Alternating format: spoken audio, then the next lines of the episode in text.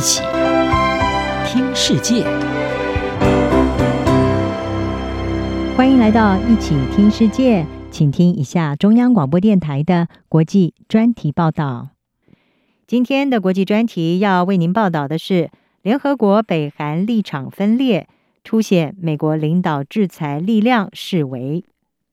北韩今年以来频繁多次的试射弹道飞弹。促使美国在联合国安理会提议要对平壤实施更多的制裁。不过，中国和俄罗斯在五月二十六号的时候否决了由美国领导的这项提议，而这是安理会自二零零六年对北韩实施制裁以来，在惩罚平壤的立场上首次出现分裂。专家们是指出，中俄的联手否决显示了安理会过去由美国领导制裁平壤的时代似乎已经落幕。根据美国的评估，北韩今年已经试射了六枚洲际弹道飞弹，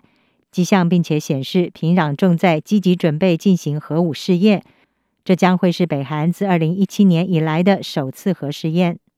路透社的报道指出，中俄在安理会联手反对美国进行新的制裁，对于全球要合作，向近来对于测试核武蠢蠢欲动的平壤施压，是造成了打击。专家并且指出。美国在寻求对平壤加强实施制裁的时间点上，似乎是有所误判。尤其近来，因为乌克兰战火，还有美中对抗情势持续，也导致莫斯科和北京更加的互相靠拢，共同的来抗衡华府。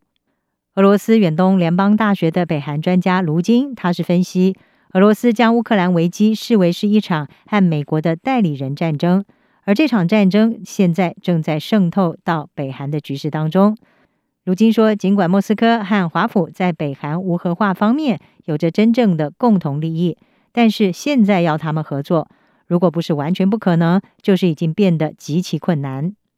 而安理会对于制裁北韩的分裂立场，预计还会持续下去。总部设于首尔的北韩新闻是报道。中国外交部发言人赵立坚，他在六月初的一场例行记者会上被问到，美国未来如果再在安理会提出加强制裁北韩，中国是不是会给予支持？赵立坚他的回应是暗示，即便平壤真的进行核武试验，北京也不会支持安理会实施新的制裁。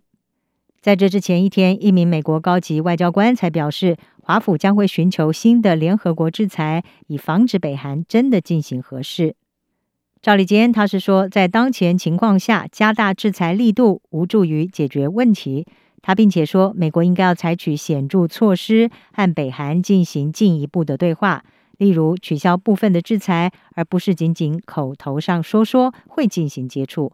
美国海军战争学院的北韩专家罗里格他是指出，美中在北韩政策上显然是有着根本的分歧，因此几乎没有什么因素。能够鼓励美国和中国在安理会携手合作。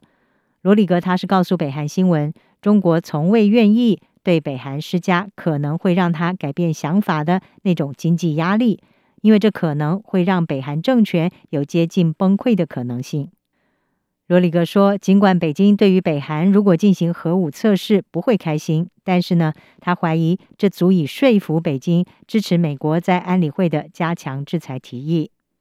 此外，分析人士还有部分的外交官也认为，华府急于对北韩近来的飞弹试射加强制裁，在时间点上可能是有所误判了。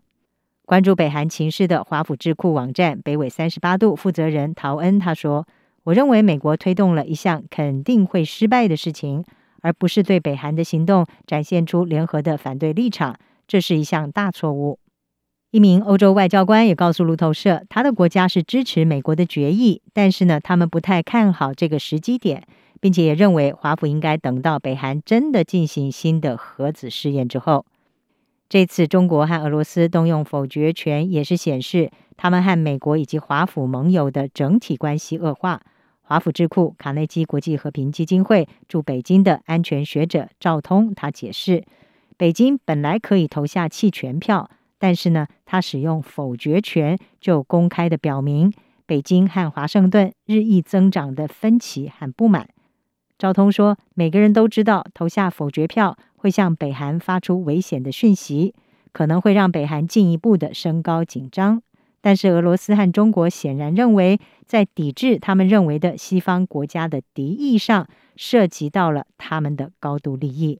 而他补充说，北京和莫斯科也确实认为，北韩的核武和飞弹发展是由华府的威胁所造成的，不能够完全归咎于平壤。赵通并且分析，大国之间对于北韩问题存在认知差距，而平壤正在对此加以利用，并且从中受益。以上专题由央广编译，张雅涵撰稿，海青青播报。谢谢您的收听。